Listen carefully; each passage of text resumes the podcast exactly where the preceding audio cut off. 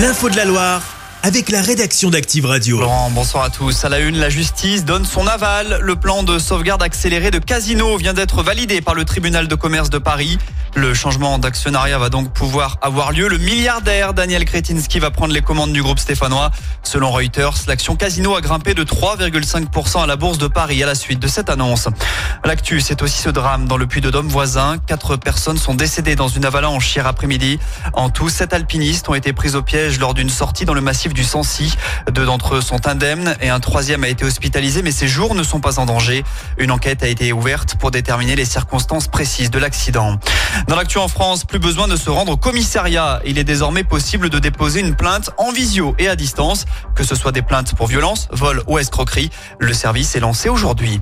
Ils sont environ 300 dans la Loire. Les buralistes sont en colère face à la hausse des trafics de tabac. À Saint-Etienne, un paquet de cigarettes sur deux est vendu illégalement. L'une des raisons principales, le prix attractif, comptait 4 euros pour du tabac de contrefaçon et 6 pour de la contrebande. Gilles Grangier est président de la Fédération des buralistes de la Loire. On l'écoute. On demande aux autorités notamment des règles beaucoup plus fortes concernant les achats de tabac à l'étranger. On voudrait que le tabac ne soit plus autorisé à l'achat à l'étranger compte tenu du caractère très spécifique, notamment de santé publique. Et puis on a aussi euh, d'autres demandes qui sont liées par exemple aux trafiquants de tabac. Là on voudrait que les épiceries, etc., tous ceux qui se livrent au trafic de tabac soient condamnés à des fermetures immédiates. Des propos recueillis par Amandine Rousset. À noter qu'en 5 ans, la Loire a perdu 10% de ses buralistes.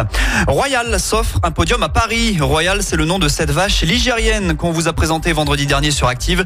Hier, elle participait à un concours de beauté dans le cadre du Salon de l'Agriculture. Elle a terminé à la troisième place dans la catégorie charolaise.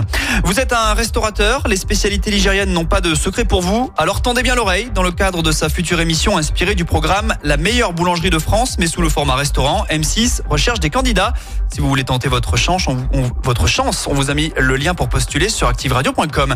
Et puis enfin, on termine avec un mot de foot et le derby est stéphanois dans le choc à SSOL de National 3 hier. Ce sont les jeunes verts qui l'ont emporté. Score final 4-2, tout un symbole.